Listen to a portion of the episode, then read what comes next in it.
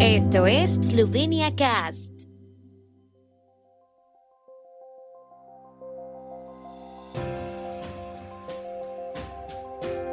Noticias. Parlamento esloveno confirma la declaración quinquenal sobre las actividades de la Unión Europea. Debate sobre los medios de comunicación en Eslovenia continúa en el Parlamento Europeo.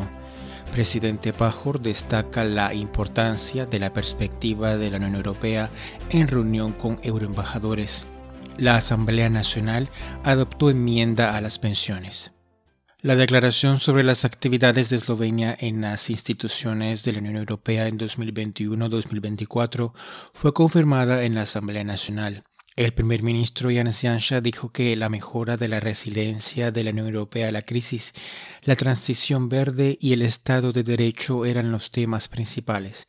Estas son también una de las prioridades de la presidencia eslovena del Consejo de la Unión Europea en la segunda mitad del año. El debate vio a la oposición criticar el documento por ser demasiado generalizado y de largo plazo. Yansha argumentó que el gobierno extendió el periodo cubierto por el documento para que estuviera vinculado a los términos de la Comisión y el Parlamento. Se espera que el grupo de monitoreo de la democracia del Parlamento Europeo reanude el debate sobre la situación de los medios en Eslovenia el viernes, a pesar de que el primer ministro Janez Janša y el ministro de Cultura Vasco Simoniti se han excusado.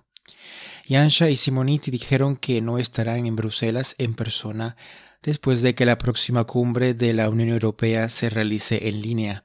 La idea era que Yansha asistiera al Parlamento Europeo para el debate después de la cumbre.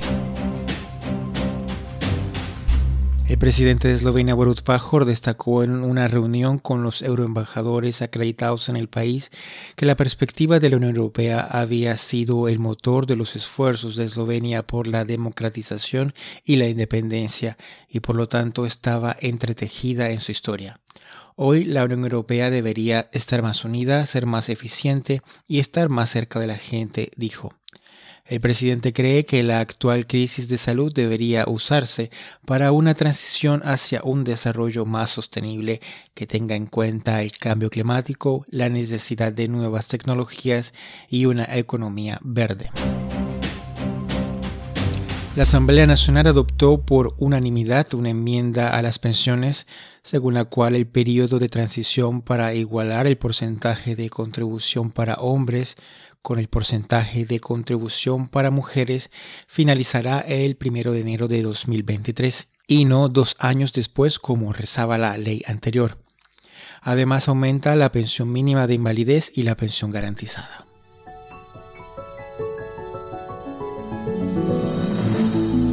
El tiempo en Eslovenia. El tiempo con información de la ARSO, Agencia de la República de Eslovenia del Medio Ambiente. Hoy estará mayormente despejado pero moderadamente nublado en el este.